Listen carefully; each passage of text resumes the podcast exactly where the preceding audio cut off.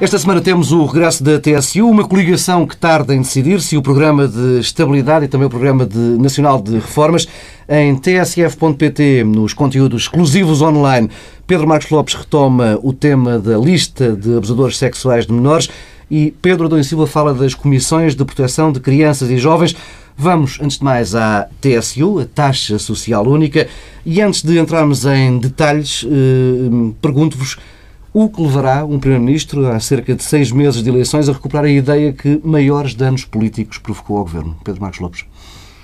Isso é a chamada pergunta do milhão de dólares, mas, enfim, eu tenho que considerar que o Primeiro-Ministro está tão absolutamente convencido de que esta medida é boa eh, que não hesita em voltar a pô-la na agenda política. Eh, eh, portanto, é a única explicação que eu mas... posso dar, porque eu acho que ele tem consciência, ninguém ninguém mais do que o Primeiro-Ministro tem consciência, dos danos políticos, dos danos eleitorais que esta, que, esta, que esta questão pode colocar. Danos eleitorais e danos políticos que ficaram bem à vista uh, do Primeiro-Ministro quando ele teve de recuar em toda a linha de uma medida que foi proposta e para a qual tinha maioria no Parlamento para aprovar. Uhum. E ele recuou devido às movimentações sociais, devido à crise que provocou na coligação e, portanto, a única explicação que eu tenho, e eu acho que, francamente, sem, sem tentar, uh, sem falsas modéstias, eu acho que não há mais nenhuma explicação possível. Quer dizer, só uma convicção profunda de que este é o caminho certo pode levar a que um Primeiro-Ministro insista nesta tecla. Não há outra razão. Porque repara uma coisa. E, isto tem, eh, além dessa consequência política, ligada a esta consequência política, eu acho que eh, eu presinto eu já muitas vezes aqui disse que acho que o traço fundamental, e, obviamente, infelizmente, de uma forma óbvia, infelizmente, o traço fundamental é de uma profunda incompetência e de um profundo desconhecimento dos dossiês e da realidade portuguesa. Eh, eh, este é o grande traço da governação, francamente, já o disse, com muita pena minha. Mas se há, uma, se há um resquício, se calhar, mais do que resquício, de um pensamento ideológico ou, ou, ou pelo menos de, uma, de, um, de um plano realizado, de um plano pensado e, e, uma tentativa de o realizar, é neste caso concreto a TSU. Hum. Porque o, o, que me preocupa mais neste caso da TSU uh, uh, não é a medida em si. Já lá vou, podemos falar Sim, já dela. Dela mais já falamos. O que me preocupa na, nesta medida da TSU é eu pressentir que há aqui um plano que não é revelado.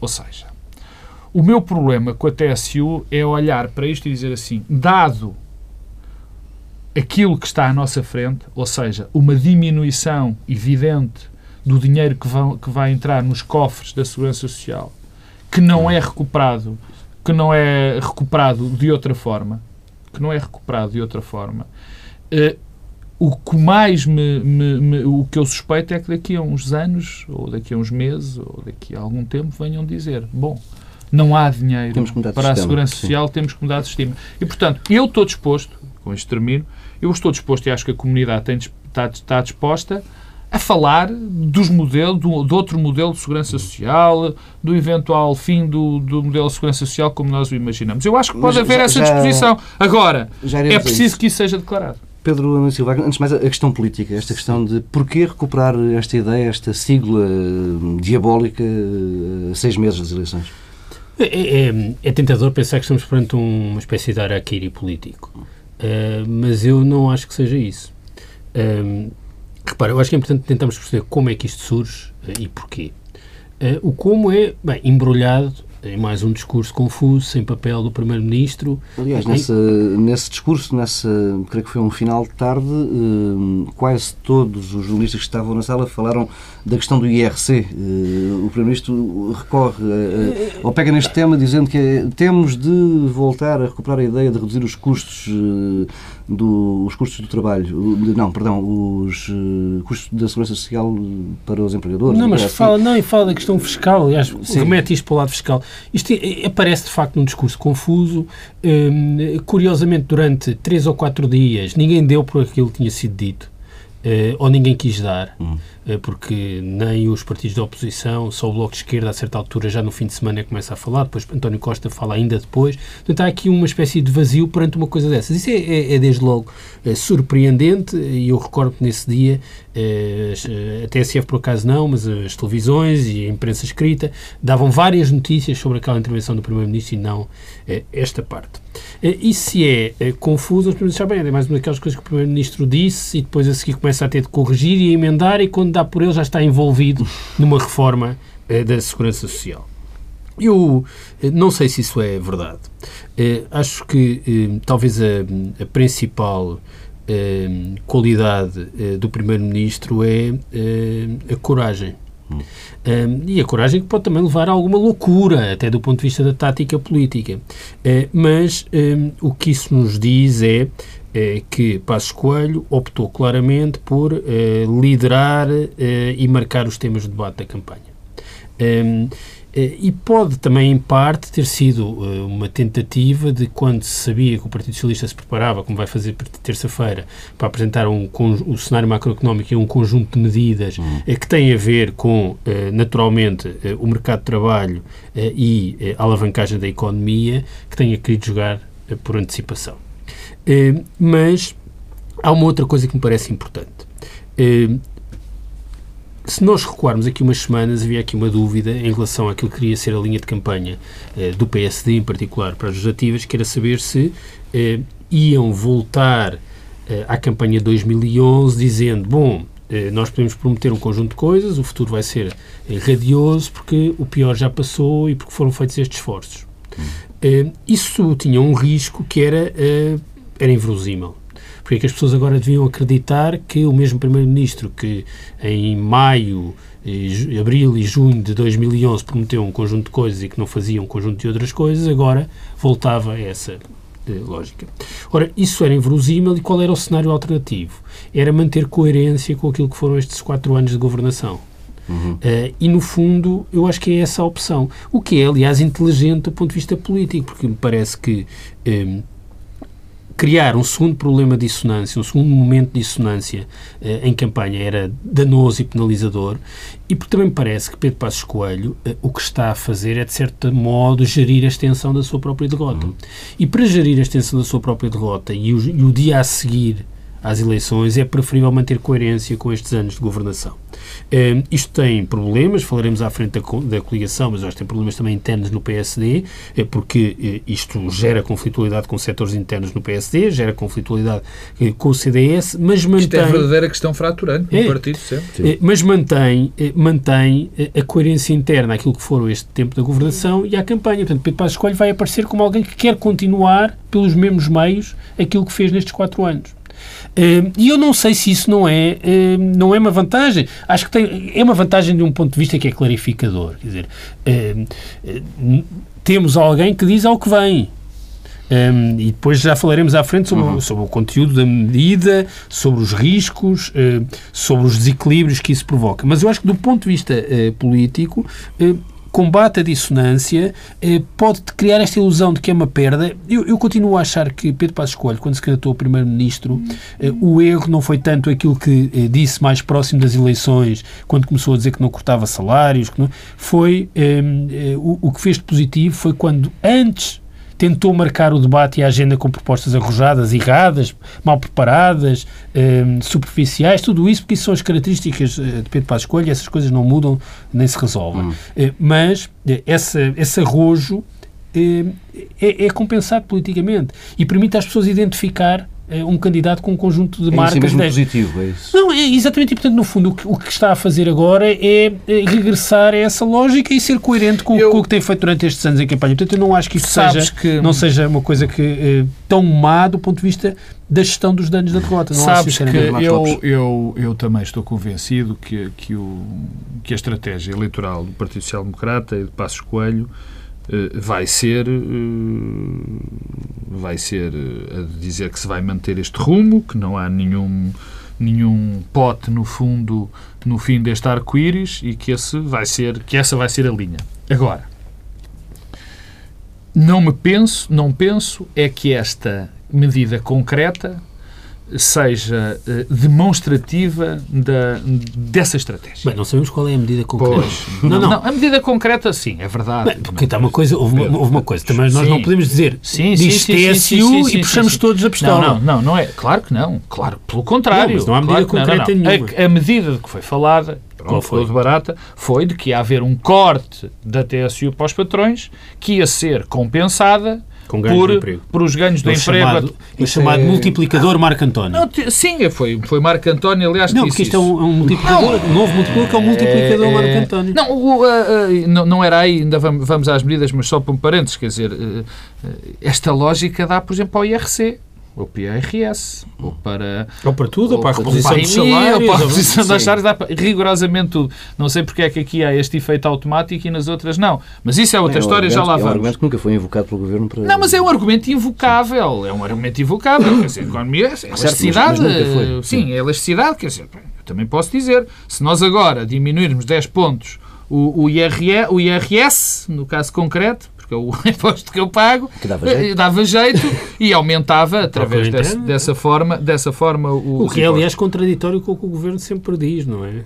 Sim, tem sido, tem sido contraditório. Mas não, já, já leremos essa parte. Não, o, o, a minha, a minha, o, a minha, a minha dúvida em relação ao que o Pedro diz e em relação a esta estratégia de que de mostrar que se vai manter o mesmo caminho e, aliás, eu não acho que pudesse existir outra, porque, francamente, uh, ia soar pessimamente. Quer dizer, era, era um recuo, era uma viragem de 180 graus a seis meses das eleições e eu acho que isso não ia, fazer, não, não ia ter significado. O que eu digo em relação é que esta não é exatamente demonstrável, não é exatamente exemplar daquilo que é essa linha que o governo vai ter. Particularmente por aquilo que eu comecei por dizer no princípio. É porque eu acho que é uma medida que pode uh, dar ideia que tem um plano escondido. E dentro desse aspecto, e dentro desse aspecto, vai contra aquilo que se quer mostrar de transparência e de que se vai ter um caminho bem, bem, uh, bem demonstrável. Pedro Dan Silva, o chamado, aquilo, aquilo que tu chamas o, o multiplicador Marco António Costa, o o, o, principal vice-presidente do PSD disse esta semana que a ideia por trás desta questão da TSU é que os novos postos de trabalho que fossem, entretanto, criados eh, compensassem, através do pagamento pelos novos trabalhadores de, de contribuições sociais, a perda da receita provocada pela redução da taxa. Bem, isto é uma fezada. Não, isto é uma fezada, quer dizer, é um, é o regresso dos amanhãs que cantam, quer dizer, hum, eu, eu, eu, acho que isso é que é a tal coerência, porque um, um, o voluntarismo um, ideológico, desprovido de qualquer relação com a hum. realidade, é desprovido de bom senso, de razoabilidade, regressa. Uh, e regressa como? Uh, outra vez com crenças que não têm qualquer base uh, empírica. eu, eu nós não sabemos nada sobre a medida, naturalmente, e, e, ela não vai acontecer. A própria Ministra das Finanças já, no fundo, uh, mostrou isso mesmo. Mas o que é que temos? Não temos o multiplicador que tínhamos no passado, em 2012, mas é, também já não, temos o multiplicador de 2011. Porque a, a, a, hipótese, a solução do FMI, talvez seja boa ideia recuperar esta história. O FMI propõe isto e é uma bandeira do FMI e entra no memorando. E o ministro Vitor Gaspar, logo em 2011, promove um estudo eh, envolvendo eh, vários ministérios, a Segurança Social eh, e as Finanças, e o estudo mostra que é inviável baixar TSU e compensar com aumentos do IVA. Era esta a primeira solução. Depois surge aquela coisa louca de descer as contribuições e aumentar as cotizações, ou seja, descer as contribuições dos empregadores e aumentar as cotizações dos trabalhadores. Agora já temos uma outra solução, que é descer as contribuições não mexer nas cotizações, ou seja, os trabalhadores não passam a pagar mais eh, e, eh, com isso, ter ganhos eh, de emprego. Esperar que o dinheiro apareça. Bom, é assim com estimativas. Isto no Excel bate certo. Não bate. Não, não, não bate. No Excel não bate. Pode... Não, não bate. Não bate. Lá. Agora, o que é que isto é que isto não bate certo no Excel? O problema é isto é que é uma, uma questão de não não bate, é uma questão mesmo de fazer as contas. Um, em primeiro lugar, o lado político. Eu tenho aqui dito muitas vezes que há uma espécie de alfa das reformas estruturais que é eh, eh, criar um Estado paralelo em que negócios privados beneficiam de recursos públicos, em particular nas áreas sociais. Isso acontece eh, em todas as áreas sociais, mas há o ômega. E o ômega é desequilibrar as relações sociais em Portugal. E, portanto, penalizar sempre o fator trabalho, para falarmos eh, claro. E, e o, que é que, o que é que aqui, qual é o, o, o multiplicador? É assim, se nós, com estimativas muito conservadoras, podemos assumir que cada ponto percentual eh, a menos nas contribuições eh, significa eh, 400 milhões de euros. Muito conservadoras estas estimativas. Ora, se recuperássemos os 7 pontos percentuais da proposta de 2012 e puséssemos numa folha de Excel, nós precisávamos de um saldo líquido de emprego de 1,4 milhões de postos de trabalho. Líquidos. Se fosse os 7 pontos percentuais. Sim. Estamos a ver o país a criar eh, 1,4 milhões de postos de trabalho. Tenho que admitir que seria preciso um Excel muito grande. Não é? Folha de Excel muito grande. O FMI, não sei se deram por isso, mas eh, num relatório muito recente, es- estima para Portugal, para o ano que vem, desculpa, ainda, ainda agora no fim de 2015, um saldo positivo de 7 mil postos de trabalho. E para, para o ano seguinte, 2016, 26 mil. Portanto, estamos só a ver a, a folha de Excel a funcionar. Proposta mais modesta. Um ponto percentual. Bem, impacto nos Hum, custos sim. das empresas era irrisório. Hum, qual era eh, a necessidade de postos de trabalho para compensar eh, esta, esta perda? 150 mil empregos. Saldo líquido. Ou seja, isto não bate certo em nenhuma folha de Excel. Eh, E, e, quer dizer, eu espanto-me. Quer dizer, Marco António Costa aparentemente foi secretário de Estado da Segurança Social. Acho que sim. Mas como é que é possível eh, alguém fazer estas afirmações eh, e imediatamente não ser confrontado com a pergunta: bom, mas então quantos postos de trabalho? Eh, qual é o valor de contribuições? Não é Quando confrontado com a pergunta, é mais do que isso, na minha opinião, o Governo, quando diz uma coisa destas, se é que o diz, tem que apresentar em que é que se baseia para o Eh, Porque dizer. o, o- o que nós temos assistido nos últimos anos, e eu acho que esse é o lado mais dramático disto tudo, é uma espécie de colapso das contribuições. O problema da Segurança Social neste momento é um colapso das contribuições. E o colapso das contribuições é, em importante medida, eh, consequência do colapso económico, mas também de transformações profundas no mercado de trabalho, eh, em que nós estamos a assistir a novas formas de segmentação. eh, em que, por exemplo, já temos muito. Há, há um dado que é, que é muito significativo e sintomático. Nós temos eh, um crescimento do trabalho a tempo parcial muito impressivo e que esconde, na verdade, muitas formas de trabalho a tempo inteiro. Portanto, as pessoas já estão a trocar salários por outras coisas, diminuindo as contribuições. E outro, outro dado que eu acho que é, é impressionante, quando se fala também da, da necessidade de criação de postos de trabalho, a média salarial dos novos empregos está nos 580 euros.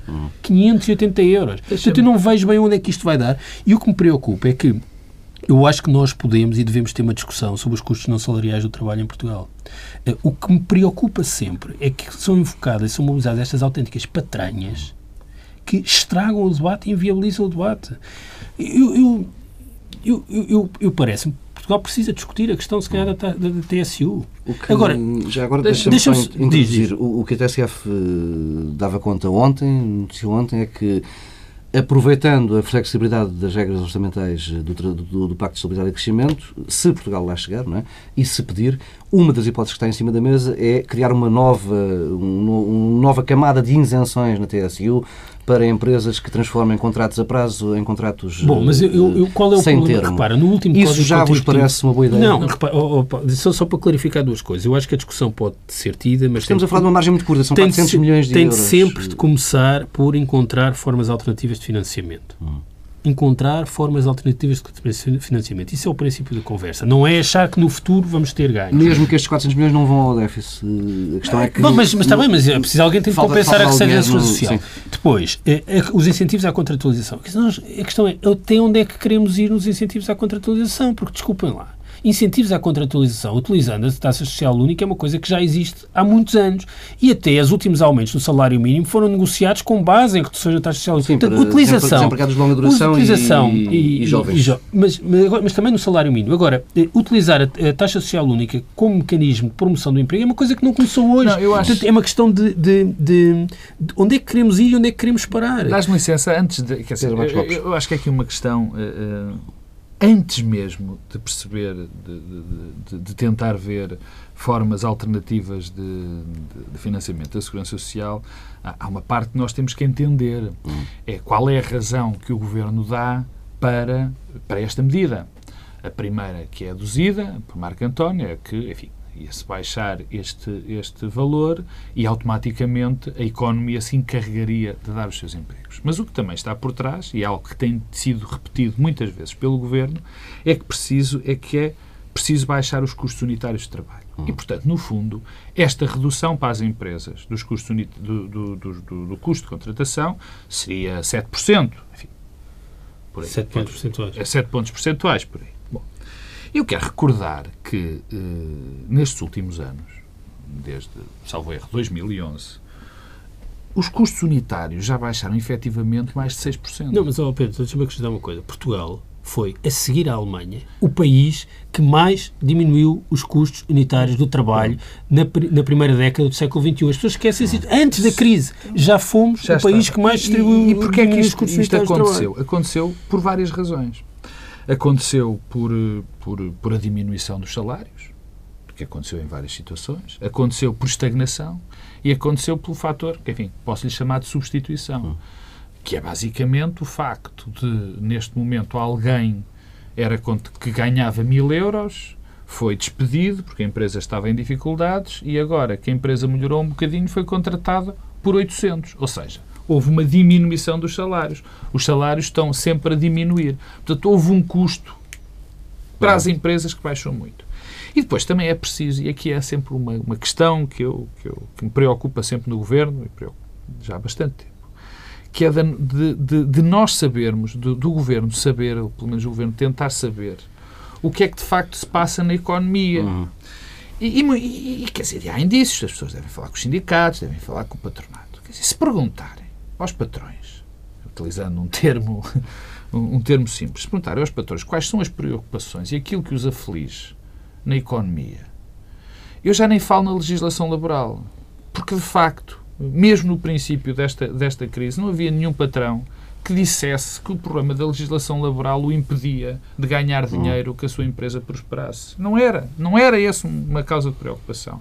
E se perguntarem agora, como se tem perguntado, quer dizer, não estou a especular, não há nenhum patrão que lhe diga que estas são as preocupações. Aliás, nós tivemos esta semana dois ou três elementos interessantes para ver o, o, o estado da economia e aquilo que preocupa. É o nível de endividamento privado da nossa sociedade, uhum.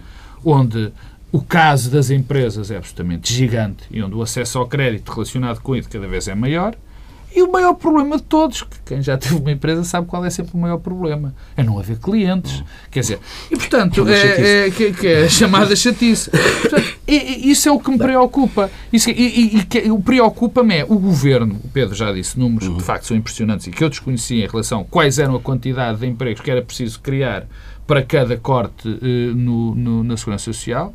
Isto é verdade, mas em termos políticos, a mim Quer dizer, é, é, fundamental que se perceba quando se, se, se, põe, se propõe uma medida, não só fazer as contas, não é? É fazer as contas, mas também perceber o que é que se quer atingir com essa medida. Isso a mim. Mas, oh, mas eu não quero deixar este assunto sem redizer a terceira vez aquilo que mais me preocupa com isto. É, numa semana em que nós sabemos que vão existir 600 milhões de euros de cortes para a Segurança Social, que alguns recairão nas pensões, uhum. por muito que se diga. O Primeiro-Ministro disse ontem no Parlamento que não, que isso não vai acontecer. Eu acho difícil isso não poder acontecer, mas eh, não sou nem pouco mais ou menos um especialista em segurança social e muito menos em financiamento. Acho muito difícil isso acontecer. Mas na mesma semana, ter-se falado, ou na semana anterior, ter-se falado de, de, da redução de, da TSU. E o que me amedronta é que isto seja daquelas reformas que eu acho que é a pior maneira de fazer uma reforma porque é enganar Mas as não vai acontecer. Não, escondido não sei se, não temos, sei temos mesmo de, de, avançar, que o tempo está, está a esgotar-se. Um, já, já iremos eh, falar das medidas do programa de estabilidade. Antes, até é verdade, eu até gostava questão... de saber o que é que o Ministro da Segurança Social acha disto, que é uma coisa não que sabemos. Não... Até, até porque esta questão da TSU, uh, eh, tal como foi apresentada, e a questão de tirar do chapéu, da cartola das, ah, das medidas a TSU a esta altura do campeonato foi algo que irritou e muito uh, o CDS-PP. Vamos falar da, da coligação. Uh, numa semana em que houve sinais contraditórios. Na terça-feira, eh, à porta fechada, no Conselho Nacional do PSD, Passos Coelho disse que ainda não era tempo para negociar a renovação de votos com o CDS e mais, disse que se o PSD conseguir governar sozinho, sem o CDS, ora, tanto melhor. Ontem, eh, o mesmo Pedro Passos Coelho disse que PSD e CDS devem criar condições para governar em conjunto eh, e que o casamento há de estar resolvido muito antes do verão seja lá o que isso queira dizer. Em que é que ficamos, Pedro Silva? Esqueceste as misteriosas sondagens. Sim, há umas sondagens, mas essas são, são de muito antes, reveladas por Marco António Costa e Maria Luísa Albuquerque, um grupo restrito de empresários eu, franceses. Eu, muito, eu gosto do detalhe é de Pedro Passos Coelho à porta fechada, disse que era melhor que a verdade. À porta fechada é o problema. Esta reunião do, isso, do Marco António e de Maria Luísa também foi à porta meio fechada. a brincar, mas o tema das sondagens é engraçado porque, eh, por um lado, porque logo a seguir o CDS quis legislar sobre sondagens. Sim, vale a pena explicar que eram sondagens que, na opinião de Marco António Costa e Maria Luísa Albuquerque, provavam que era possível Sim. uma maioria absoluta do PSD sem o CDS. Uma vitória, era uma maioria Era uma vitória, uma maioria não sei, não sei. Bem, uma é, vitória. É, é, divertido, mas eh, em todo o caso o CDS quis proibir as sondagens durante a campanha, o que é muito engraçado porque eh, as sondagens têm sido um instrumento importante para o CDS, na verdade é a única bandeira que o CDS não deixou cair é a bandeira contra as, as empresas de sondagem. Porque convenhamos, tem boas razões para isso. Não Pedro. sei se tem. Oh, Pedro, porque uh, uh, só as empresas de sondagem têm uma coisa contra o CDS, não manipulam é, as mas amostras. ninguém está a dizer que é isso, oh, Pedro, mas é um facto. Quer dizer, de facto, Bem, pode dizer por ser uma pequena amostra. É tem sido muito útil, ao, tem sido muito útil ao CDS, porque permite sempre cantar vitórias. É, é no fundo, é o equivalente ao que o PC faz. é, mas também podíamos regressar àqueles tempos, é, que vocês recordarão, certamente, é, é, em que as sondagens eram publicadas, na, altura ainda não havia internet, mas eram publicadas em jornais normalmente espanhóis sim. e depois as pessoas andavam sim, sim, a exibir as sondagens.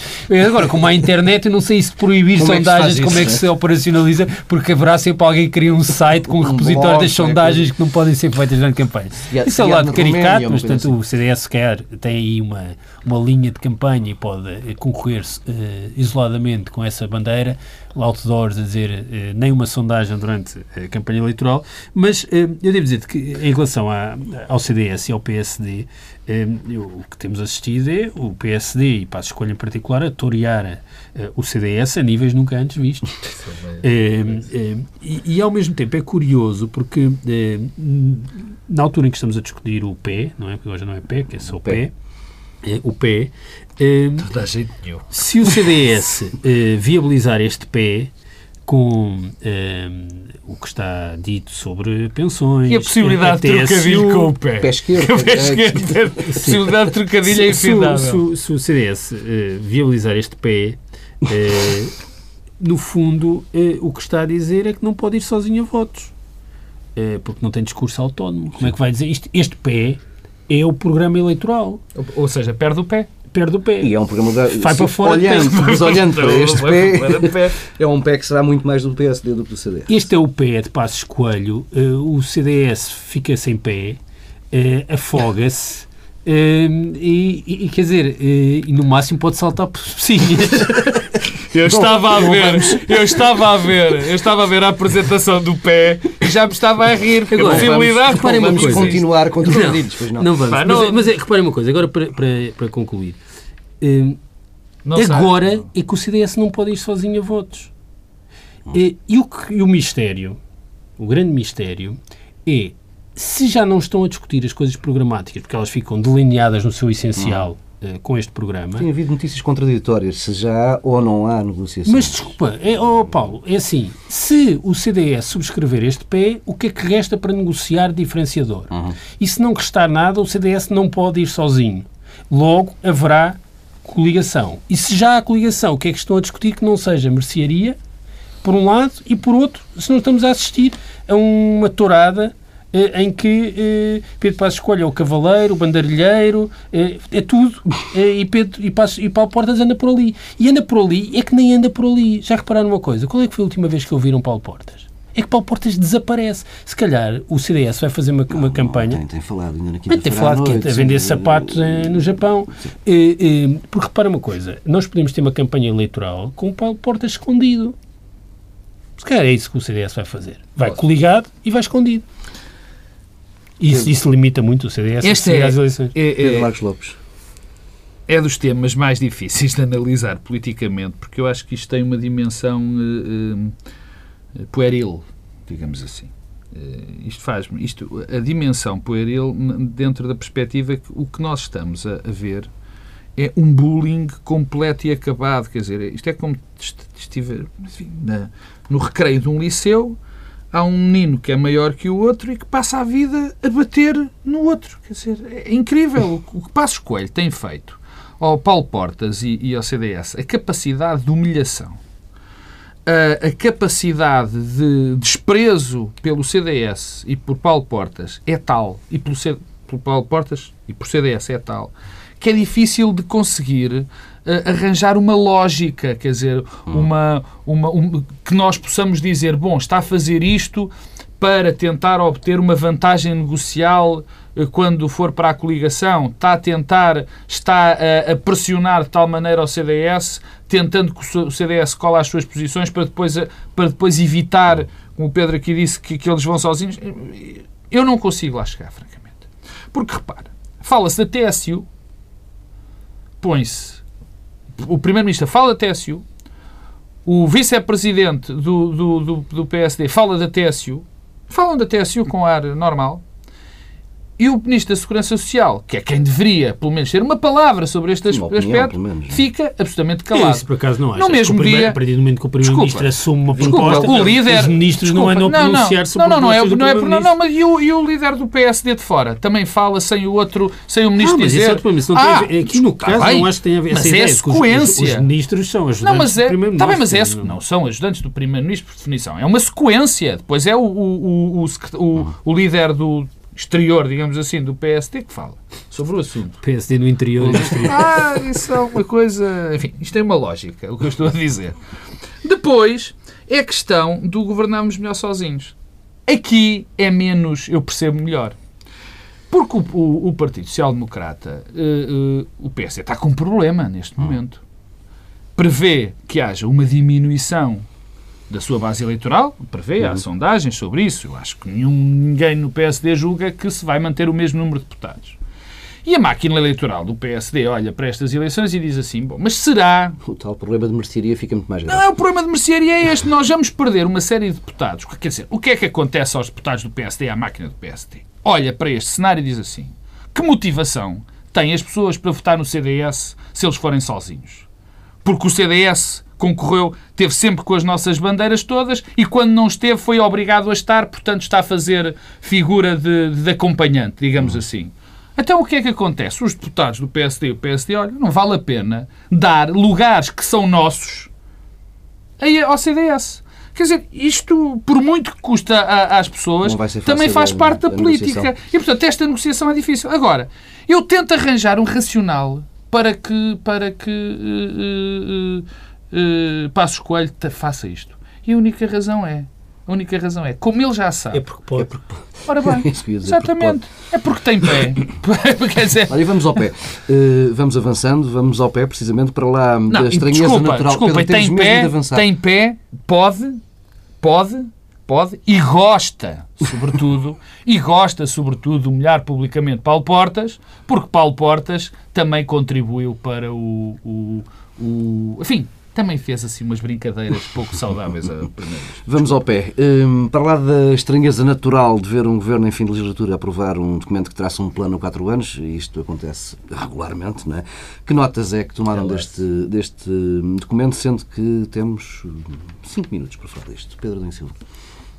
É, é um pouco aquilo que eu disse atrás em relação à TSU, é a mesma estratégia. Hum. O Governo optou claramente, tu chamas a atenção e bem, que isto é um horizonte temporal que vai para além desta legislatura e, portanto, é, é de certa forma o programa Sim, acontece desde governos. Acontece, eh, acho que é uma questão que é, deve ser motivo de reflexão. Um, um, novamente, a questão das presenciais uh, e da antecipação das eleições fica uh, demonstrada, uh, o que permite é, de certa forma, o Governo anuncia a sua alternativa programática. Uhum. E qual é a alternativa programática? É a mesma coisa. o que contradiz alguns sinais que foram sendo dados que havia uma inversão, e, e, portanto, e é a mesma coisa com os mesmos métodos e os mesmos mecanismos, que é, vou cortar 600 milhões das pensões, mas não sei onde, nem como, nem exatamente. Eh, Quer dizer, não é sistema de segurança. Sistema de segurança. Isso então ainda pior, porque já não Sim, vejo bem onde é que há para cortar. Um, vou cortar 600 milhões, mas não sei nem onde, nem como. Uh, e isto é o que se passou nos últimos quatro anos, são, os, são as revisões do memorando. Há dois desafios pergunto, ao Tribunal Constitucional, não é? Claro. É, portanto, é, exato, é tudo igual, não há diferença em relação ao passado recente. Curiosamente, com Paulo Portas a falar de um novo ciclo. Bom, é isso que eu ia perguntar. 17 de maio. Porquê tantos festejos a 17 de maio? Porque a verdade é que não teve significado nenhum, porque continuamos exatamente a fazer as mesmas coisas que fazíamos até 17 de maio um, e uh, fica aqui a marca uh, da campanha. Agora, isto, claro que tem um lado de oportunidade uh, para. Um, para a oposição e para o Partido Socialista. Eh, e há um dado curioso, porque se estamos a falar de partidos, no caso do PSD também, o CDS já se percebeu que não pode ser nem o Partido do Contribuinte, nem o Partido da Lavoura, nem o Partido eh, dos Pensionistas, portanto será o partido contra as empresas de sondagens, que era a quarta bandeira, eh, mas o PSD não deixa de ser surpreendente ainda assim pela sua extensão e intensidade, que o PSD tenha de facto desistido de recuperar a relação, por exemplo, com os pensionistas um, e, e, sabemos que é um segmento da população muito mobilizado politicamente, no sentido de que tem uma propensão ao voto muito superior aos outros grupos uh, e que cortou a sua relação afetiva com o PSD uhum. e o que, no fundo, a meses da campanha eleitoral, o PSD anuncia para o próximo ciclo vamos continuar a, a tratar-vos mal. Pedro, temos mesmo de mudar de pé. Pedro Marcos Lopes. Duas notas. A primeira tem a ver com o facto de que este pé é absolutamente coerente, quer dizer, com a linha tem sido a linha do Podia governo. ser PEC, afinal, programa de estabilidade e coerência. Podia ser, de facto. É coerente, é, é um, é, é, é um pré-anúncio do, do programa eleitoral, estou convencido, uhum. porque, enfim, é manter a linha que foi anunciada e, nesse aspecto, mas é. concordas com o Pedro Silva quando dizia no início do programa que isto de dizer ao que se vem que é em si mesmo saudável claro, e é positivo? Não só é saudável, como é positivo, mas também não acho que tivesse eh, possibilidade de haver uma, uma, uma, uma alteração. Quer dizer, hum. não era credível que se mudasse agora uma era linha. Única, dizer, a única solução, era a única solução Sim. e nesse aspecto não se tentou fazer, não se tentou mascarar muito a realidade do que se tem pela frente. Mas há uma nota que eu queria deixar em relação a este pé isto não dá jeito nenhum, a história do pé não dá jeito nenhum. É, é, é o seguinte, é que nós olhamos para as estimativas e, curiosamente, o, o FMI instância, e a Comissão Europeia, salve Conselho, a Comissão Europeia, não, não uhum. falo de, de memória, não tenho certeza, prevê um crescimento que é cerca de metade do crescimento, do crescimento económico que o, que o governo calcula. Sim, o quadro macro é,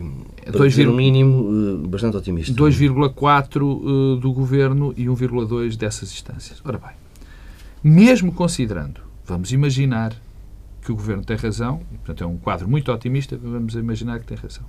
Nós vamos chegar a 2019 com um desemprego calculado de 11% e a dívida ainda a níveis de 120 e poucos por cento sobre o PIB. Ora bem, o que faz com que nada que... seja sustentável. O sistema de pensões não é sustentável, a educação não é sustentável, o que eu... a, a, justiça não é sustentável, nada é sustentável. A conclusão, o, o, o tem falado várias vezes de um nível de desemprego con... estrutural de 10%. A conclusão a que eu chego em relação a isto, quer dizer, primeiro é de, desta história, de um termo que eu não gosto, porque para mim a austeridade é outra coisa, mas vou utilizá-la, eh, é uma espécie de anúncio da austeridade perpétua. Hum.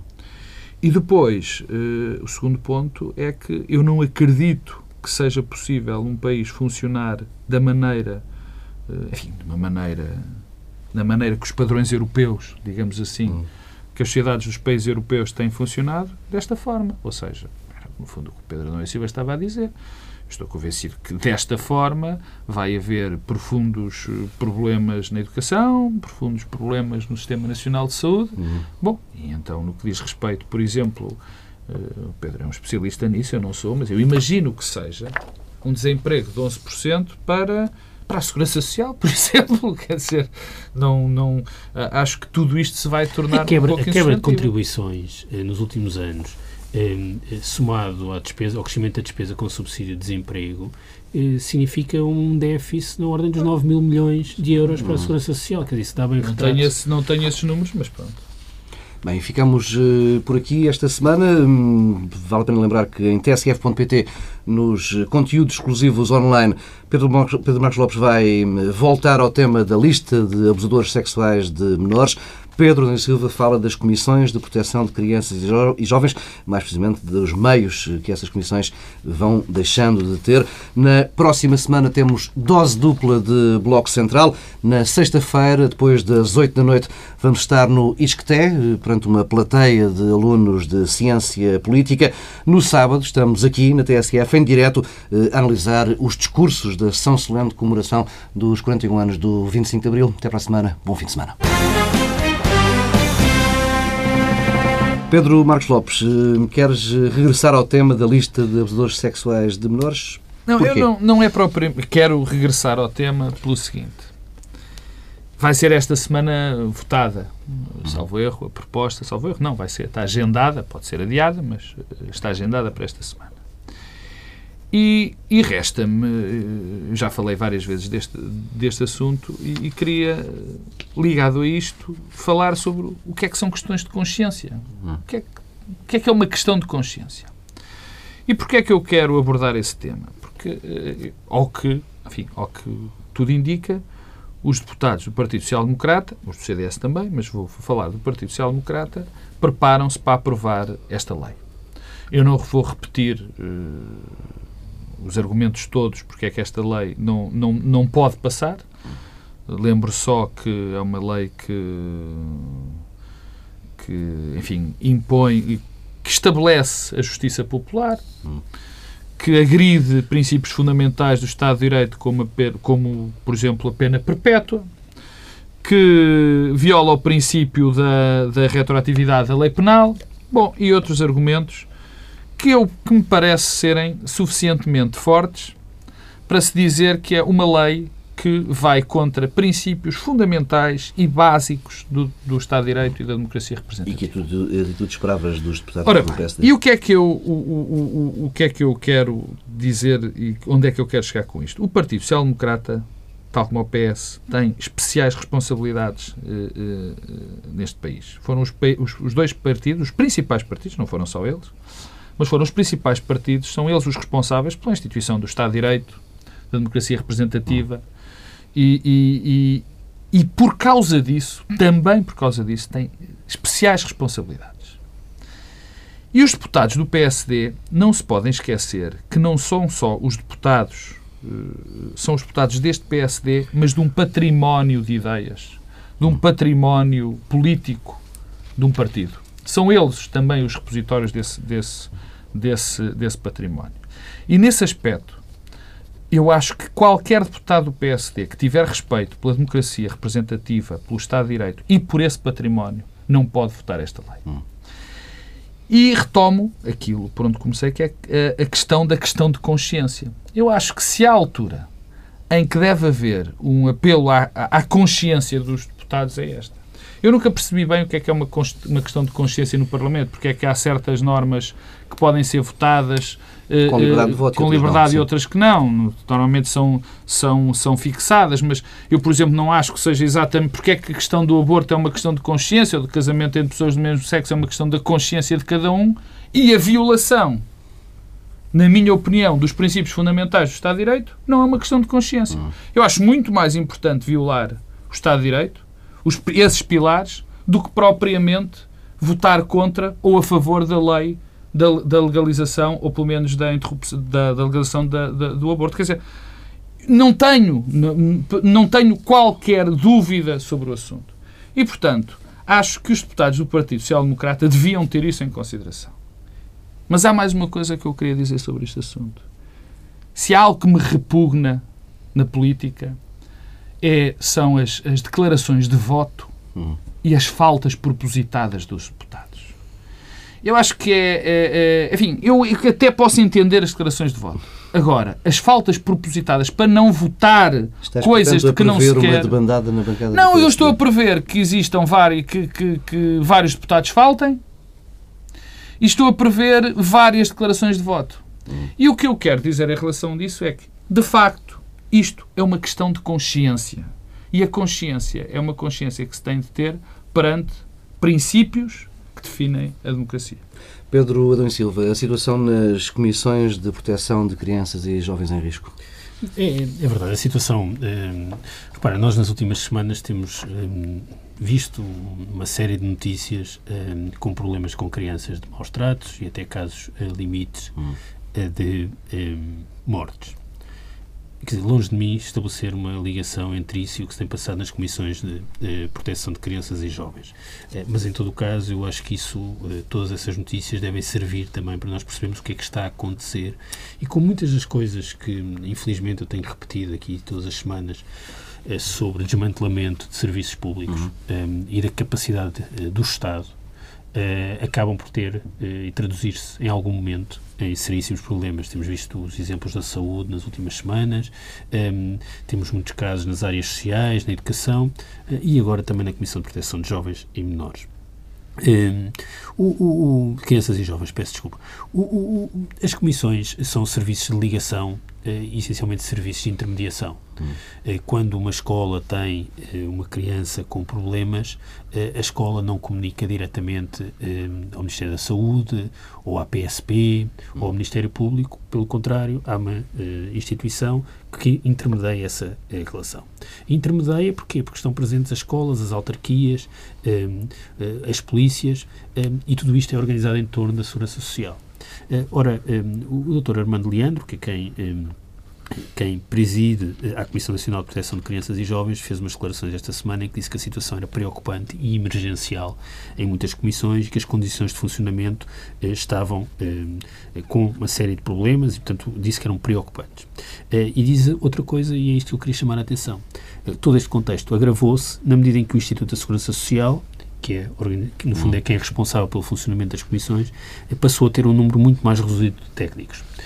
Aqui há uns meses há umas semanas ouvimos falar da requalificação na Segurança Social. Ora, muitas das pessoas que foram para a requalificação são exatamente os técnicos que estavam aqui. Mas foi-nos dito que essa requalificação uh, iria incidir sobre técnicos uh, mais desqualificados, se quiseres, pois, motoristas e por aí fora. Pois, mas não é isso que aconteceu uh, e estamos a começar a perceber. Mas estamos a começar a perceber uma outra coisa importante.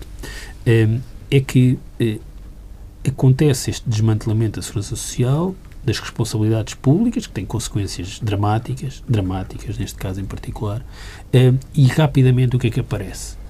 O governo a dizer essas responsabilidades vão ser transferidas para o setor privado, uhum. no caso para as IPSS. Apareceu automaticamente e tem sido sempre assim. E, portanto, o, o, padrão é sempre o mesmo: transferir responsabilidades públicas para áreas privadas com financiamento público. É sempre a mesma história. E voltou a acontecer uh, isto. Portanto, as IPSS vão passar a assumir responsabilidades que antes eram assumidas pelo Estado e pela Segurança Social, uh, no caso uh, da proteção de crianças e jovens em risco. É um padrão, portanto. É um padrão. E é um padrão com, muito, com muita preocupação, que eu vejo com muita preocupação. Por um lado, lado, porque nós estamos a avançar numa privatização eh, nas áreas sociais que pode bem ser irreversível. Eh, e é uma privatização que tem consequências, porque, eh, ao contrário, quando nós privatizamos a TAP, ou as águas, ou a EDP, há contratos, eh, há contrapartidas e há garantias que ficam escritas. Ora, este processo de privatização nas áreas sociais, em que prestadores de serviços passam a ser financiados com recursos públicos, eh, não tem qualquer tipo de contratualização e qualquer tipo de garantias. Quer dizer, eu não sei exatamente é, como é que funcionam estas IPSS? Funcionam todas da mesma forma? Estão capacitadas para lidar com estes problemas ou com outros? Nós não temos respostas nenhumas para isto e vemos uma ligeireza na forma como estas responsabilidades são transferidas em final de ciclo político e com uma dimensão de irreversibilidade uhum. e, no fundo, deixando um seríssimo problema de financiamento, mas também de funcionamento e de escrutínio para o governo que vier a seguir. Isso é, é muito preocupante e é uma das transformações mais profundas que aconteceu nestes anos. Lá está, é uma verdadeira reforma estrutural. Fica por aqui este extra online. Até para a semana.